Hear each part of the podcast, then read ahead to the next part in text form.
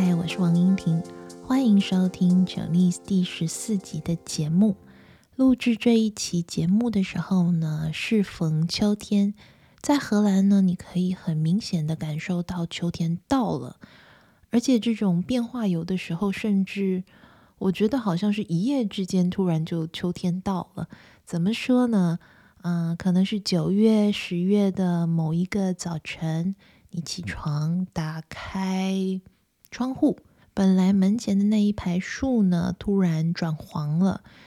中文里面有一句成语叫做“一叶知秋”，确实透过一片叶子就能知道秋天来了。这种季节交替的。时节呢，也会让你感到怎么说呢？好像感到时光的流逝那么明显。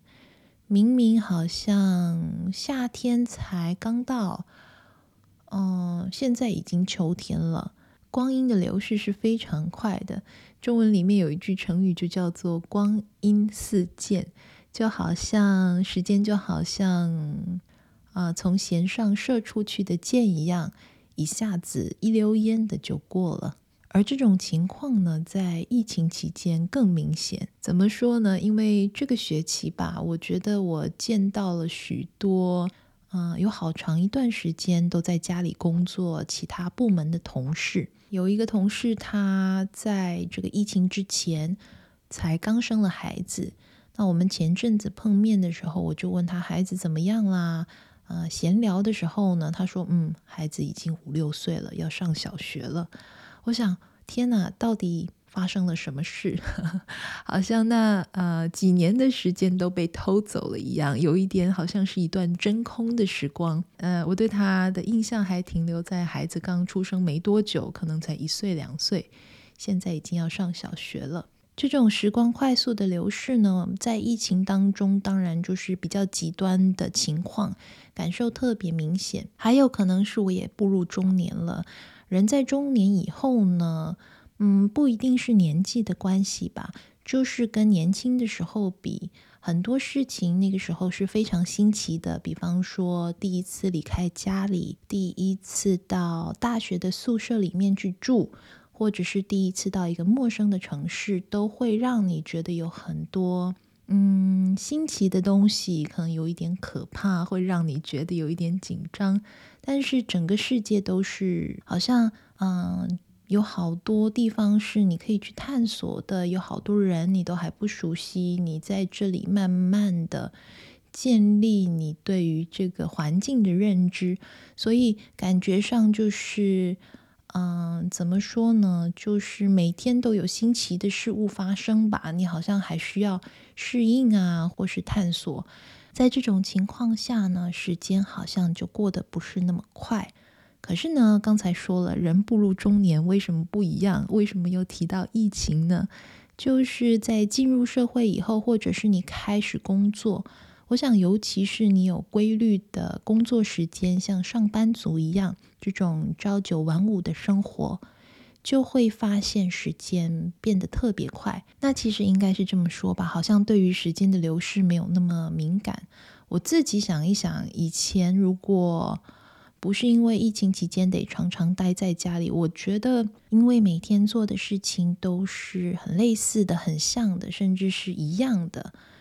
像是可能每天早上就是起床、刷牙、洗脸去上班，或是去上课，然后啊、呃、做做什么事，接着回家煮饭。周末的时候就做做家事，跟朋友见面、洗衣服等等的，一切都是比较规律的。嗯，呀，说的比较乏味一点，好像一成不变，没有什么新意。在疫情期间呢，感觉好像又更深刻，尤其是在封城的期间，因为呢，变成你甚至也不出门了，整天就是呃，有工作的，要上课的，就是起床、刷牙、洗脸、打开电脑，呃，可能你有的时候一天只出去一次，出门一次两次。环境都是一样的，久了也会觉得生活好乏味，就会觉得生活好像需要一点什么不同的东西。我还记得有的学生告诉我说：“嗯，其实还可以忍受，就是这种线上的上课或是工作模式，可是就是生活中少了一些变化。”而这个变化为什么那么重要呢？英文里面就有一个词叫做 “wanderlust”，这个词本来是德文，那 wonder 的意思就是徒步啊、践行啊，或是出走还是流浪的这个概念。“lust” 说的就是一种欲望，而这是一种很强烈的渴求。欲望或是一种冲动。如果把 wanderlust 翻成中文的话，说的就是这种对旅行强烈的渴望，有的时候甚至是一种冲动啊、也有人把它翻成旅行癖。那你们有没有人想过，为什么旅行这么重要？当然，旅行是一件很愉悦的事啊、可能也不一定在过程中是那么愉悦的。日后回想起来呢，都是很值得回味的事情。前一阵子我看到一篇文章很有趣，他用经济学来解释旅行。这篇文章如果你们有兴趣的话呢，我把文章的链接放在我的 blog，我的部落格里，可以去看看，写得蛮好的。文章的作者是王军，发表在英国的《金融时报》的网站上 （Financial Times）。他用经济学，啊、他用经济学，然后延伸到心理学来解释为什么人对于旅行有这种。非常强烈的渴望，里面提到了一个很有趣的观点，就是旅行好像是一种，旅行其实是一种对记忆的辅助。这话怎么说呢？嗯，你想象一下好了，就好像你正在做一件事情，上班也好，坐在电脑前面，你可能正在写一个报告，或者是坐在课室里面，你正在听一门课。可是你们能想象，如果这个课有三个小时那么长，或者是呃三个小时你都得学习一样东西，其实常常好像工作上开会就是有一点没完没了，是这个样子。这个时候呢，如果中间能休息一下，这种十分钟、十五分钟短暂的休息时间，打断了你当时正在做的那项任务，呃，之后再回来呢，其实是对记忆力有帮助的。说到这里，我突然想起一个蛮有趣的分享，就是我去一个教学会议呢听到的，还蛮好玩的。说的就跟这一篇《金融时报》里面分析的观点很像，跟记忆力有关。在这个教学大会上呢，在这个教学会议上呢，就有一个人分享了，呃，如何增强长期记忆。他用的例子是有一个医学系的教授，让学生，医学系的学生学习的时候呢，好像是每三十分钟还是每五十分钟休息的时间，不是让他们划手机或者是跟其他人聊天，而是让这些学生在每一个。间断性的时间里面呢，可能五分钟、十分钟开始折纸。折纸这里说的是 origami，就是日式的那种折纸。你折一只纸鹤，或是你折一只鸟啊，还是青蛙等等的，你要动手，在休息的期间动手做一些事情。最后，这个研究是证明了。他的假设，也就是就是透过这样的方式呢，其实长期下来对于这些学生的记忆力是有帮助的。因为我们知道，学医学的人通常要记非常多术语，有拉丁文，他要记下的知识非常多。这种短暂的休息或是活动，对记忆是非常有帮助的。那回到刚才那篇《金融时报》里面的分析，就是为什么人们这么渴望旅行？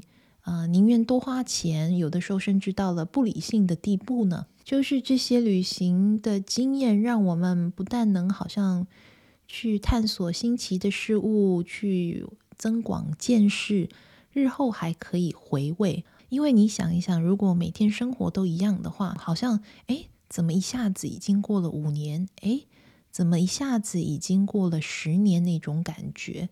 那如果在某段时间呢，去旅行，我这里说的旅行也未必是什么要环游世界，或者是、呃、一个多礼拜、两个多礼拜那种度假式的旅行，可能也是一日游，或者是一个月里面有一个周末的时间，两三天、两天一夜的旅游，去其他的地方逛逛。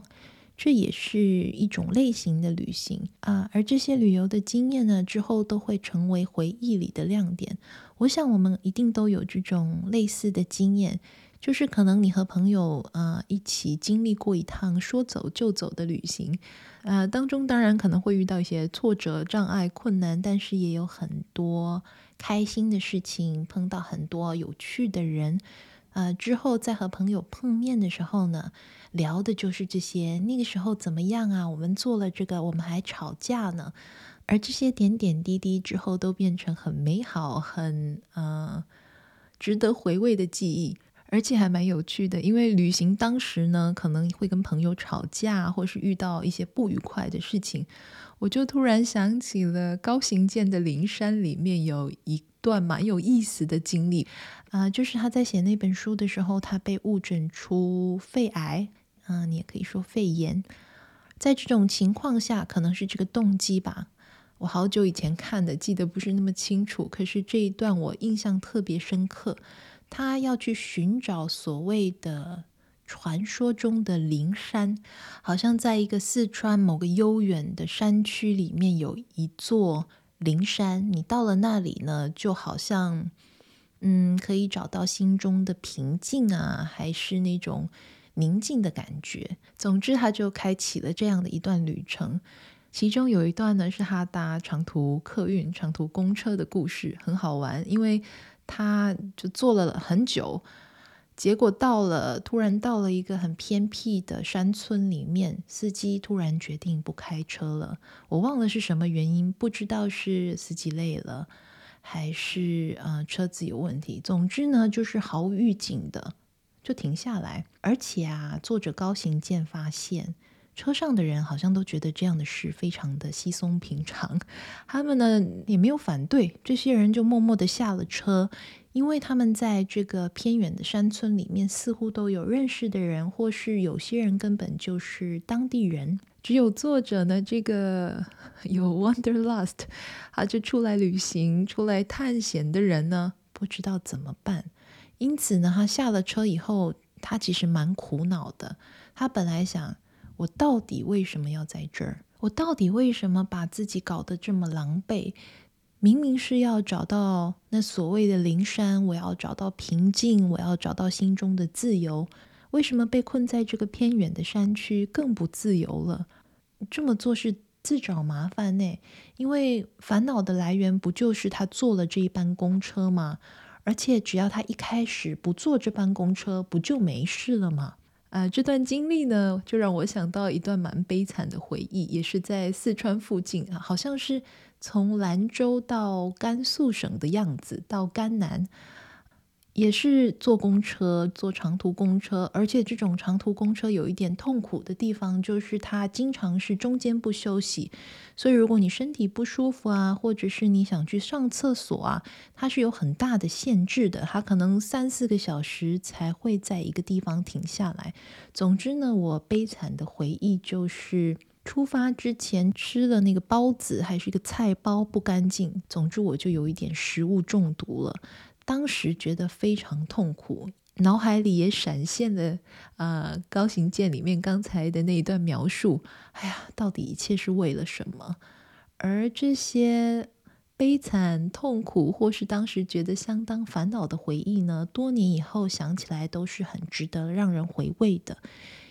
我还记得目的地是朗木寺，哇，在那里我见到了，原来还有这么。不能说原始，因为确实是有水有电的。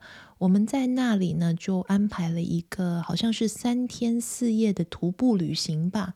这种旅行非常有趣，就有一个西藏的向导带你，有点像穿山越岭一样，呃，可能有点像啊魔界的那种探险，但没有那么可怕。可是确实在那一段徒步之旅当中呢，一天可能走五六个小时，可能甚至更更长的时间。你都不会见到任何人，而旁边就只有山，啊、有的时候有广阔的草原，甚至我还记得看到我从来没有见过的情景，那就是在草原的当中，你会看到有好像是牛还是大型的动物的残骸，那些骨头。那那个呃藏人向导呢，他的普通话也不是说的特别好。他就会解释这是狼吃的，那你就能跟着他的步伐一步一步的往下一个村落去。而在下一个村落里面的经验也是很有趣的，因为你会住在当地人的家里，就这样住了两三个不同的地方。当时，当时觉得走路非常的痛苦，因为好像永远走不到一样。而且你看，我还经历了食物中毒的经验。现在想起来就觉得回忆无穷。我觉得只要好像闭上眼睛，我还可以想起。那个向导的笑容，在路上碰到的人，啊、呃，还有，嗯，微风吹过的草原，里面有一段还蛮可怕的，就是，嗯、刚才说了，可能走好好几个小时，甚至一整天都看不到任何人嘛，可是会看到狗，在那个地区有藏獒，很凶的看管家里的那种狗。我们就看到向导把一块石头拿起来，他说：“你们要小心。”这个时候呢，就是他用最原始的一个防御方式，就拿了一块大石头要把狗吓走。而且现在说着说着，又好想去旅行了呢。不知道你们有没有认识一些这样的人？他好像时时刻刻都在旅行的样子，有一点可能对旅行上瘾了吧。啊、他们为了能够出去，他们为了赚旅费，甚至会把家里，呃，租出去变成 Airbnb 让人来住。呃，这样的人好像多半是一些年轻人。我身边，呃，直接或间接就认识这样的人。这让我想起我曾经和一个硕士快要毕业的学生讨论过。呃，我问了他，他自己觉得他这一代的荷兰年轻人。呃的特征是什么？其中有个他的观察，就是他觉得他这一代，他现在应该快三十岁。他说，嗯，他这一代的特征呢，就是有一点，就是有一点这种 the fear of being missed out，呃，错失恐惧症。呃，错失恐惧症是什么意思呢？呃，这其实是一种社交恐惧，意思就是可能发生了某件事，或是别人做过的事，如果自己没做，就好像少了什么。而这样的想法或是这样的事情呢，会让你感到焦虑。比如说，他是学汉学的，因此他就觉得一定要至少去过台湾或者是中国一年。那如果尤其是身边的朋友都去过的话呢，他自己没去，就好像。生命中少了一个什么不可或缺的经验啊、顺着这个话题，其实我就问了他我自己的观察，因为前面提到啊、我在这里认识一些直接或间接认识，有的时候是一个熟人，有的时候是朋友的朋友，他们都有这种好像辞去工作半年，或者是有一年不工作，可能也还没开始学习，就去环游世界的一些荷兰年轻人。那我问他。在他看来，是不是也跟这种 the fear of being missed out 有关系？毕竟，因为大家都做过了，感觉这种是一种很有意义、很愉快的经验。如果错失了，会让他觉得好像辜负自己的生命一样。就像尼采说的一句，算是心灵鸡汤吧。德国哲学家尼采呢，嗯、呃，说了，每个不曾起舞的日子，都是对生命的辜负。Every day I count wasted in which there has been no dancing。这句话是在前面提到的那篇《财经时报》上面的文章里面看到的，我觉得很好玩。因为如果不要虚度光阴的话，应该经常起舞。而这里的起舞到底是什么呢？对有些人来说是去环游世界，是去旅游。对有些人来说，就是好好的过日子，认真工作，好好的休息。像度假旅行，其实是需要钱，也需要时间的。如果呢，时间还有钱这些资源上都不允许的话呢，就可以想一想荷兰哲学家的另外一句心灵鸡汤，啊、呃。是 Gottlieb Bomans 说的一句话来自我安慰。他说：“生活的艺术便是在家里如同在旅程中一般。” The Kunst van het leven is thuis te zijn alsof men op reis is. The art of living is to be at home as if you are on a journey. 鼓励我们，嗯，对熟悉的环境啊，还是从这种每天一成不变的日子里面呢，找到一些值得。注意的事情，因为其实你以为是一样的，可是如果你用心观察的话，会发现有很多不同。不知道你们写不写日记？写日记其实就是有点像是执行这样的生活的艺术。呃，我自己是写日记的，而且我写的是一个五年日记，这是一个很有趣的记录，因为我写到现在大概已经第四年了吧。嗯，这本日记本长什么样子呢？就是每一页，就是每一页有一个日期，比方说一月一日，下面有五个部分都是留白的，你可以自己填上年份。用这个方式写日记非常有趣，怎么说呢？因为啊、常常每天写的时候，我还觉得好像有一点像 time travel，好像是时光旅行。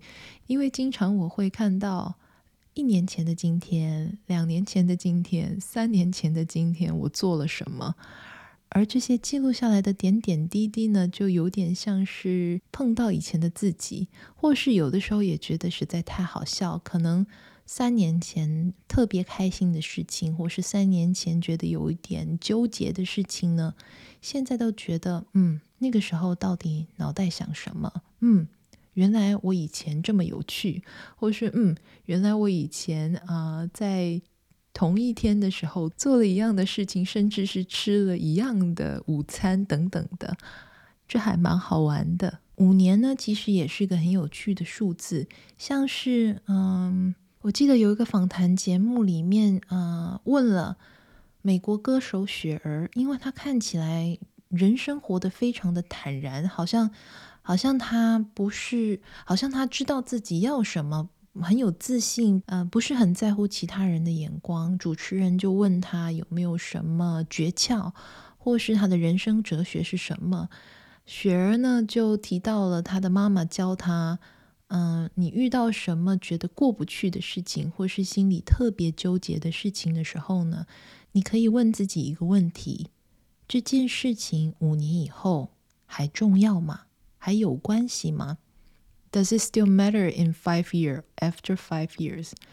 他透过问自己这样的呃问题来反思，就是有些事情可能当时觉得是一件大事。之后呢，过了五年呢，你可能再也想不起来了。而透过这样的方式呢，你就知道，哎，什么事情是值得去做的，值得你特别去关注的、去在乎的。而什么事情呢，是嗯，可能就是你也不太需要去琢磨事情的前因后果啊。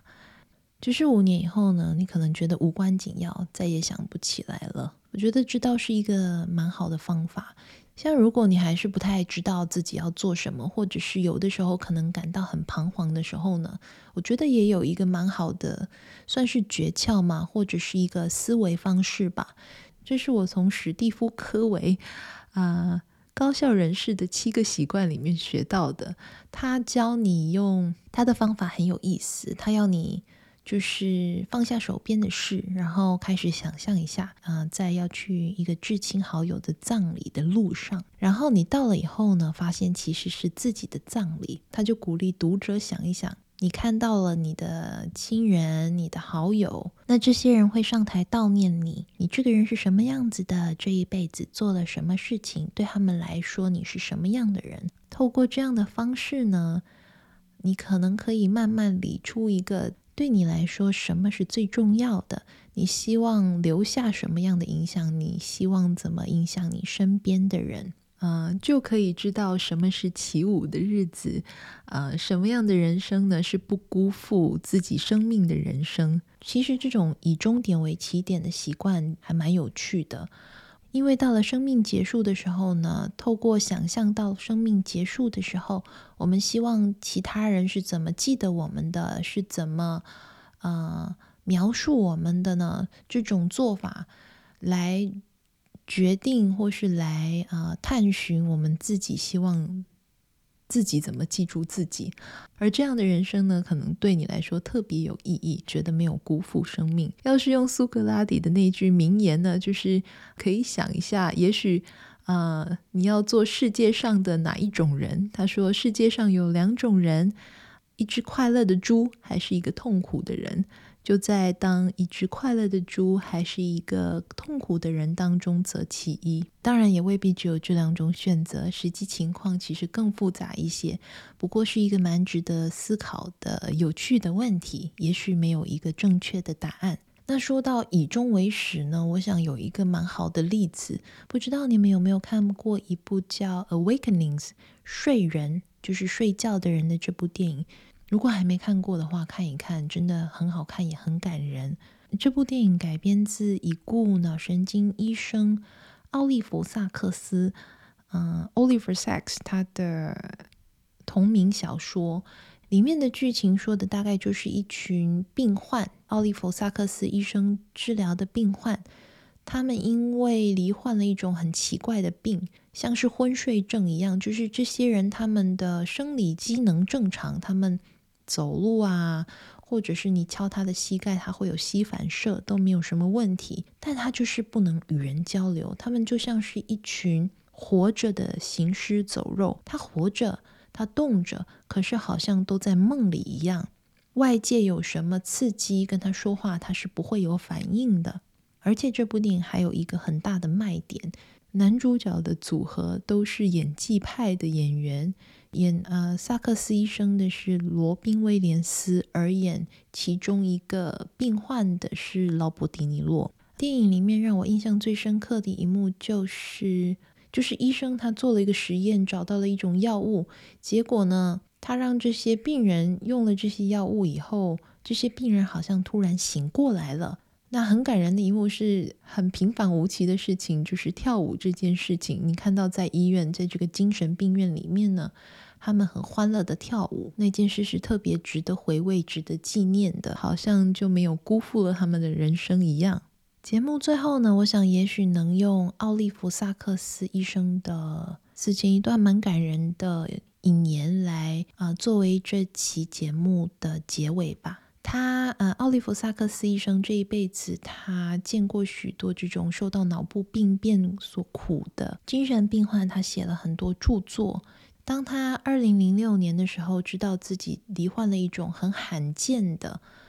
嗯，癌症的时候呢，这个癌症叫黑色素瘤，长在他的眼睛里面。他接受了治疗，而且在治疗的九年期间呢，他有一只眼睛失明了，看不到了。但是他还是继续过他的日子，继续起舞，继续写书。二零一五年的时候呢，当他知道他的生命快到结尾的时候，他在《纽约时报》（New York Times） 上面呢，写了一篇短短的文章。叫做《My Own Life》，里面有一段话呢，描述了他算是对他起舞的日子的总结，还有他带着一点对死亡的恐惧，还有呃，对于曾经活在这个世界上的感激吧。对他而言，这就是一场没有辜负自己的人生。他是这么说的：“我无法假装心中毫无恐惧。”但是我现在主要的感觉是感激。我爱过，也被爱过。我曾被给予许多，也予以回报。我曾阅读、旅行、思考、写作。我与天地众生交流过，是作者与读者的特别交流。最重要的是，我一直是在这个美丽星球上的有情众生。思考动物这件事本身即是极大的荣幸与探险。这段话也可以在他的一个一本很薄的著作叫《Gratitude》里面找到。我好多年前看到这段话的时候，其实受到了很大的触动，还因此呢看了很多他的著作，一些关于他治疗病人的过程，还有他的自传。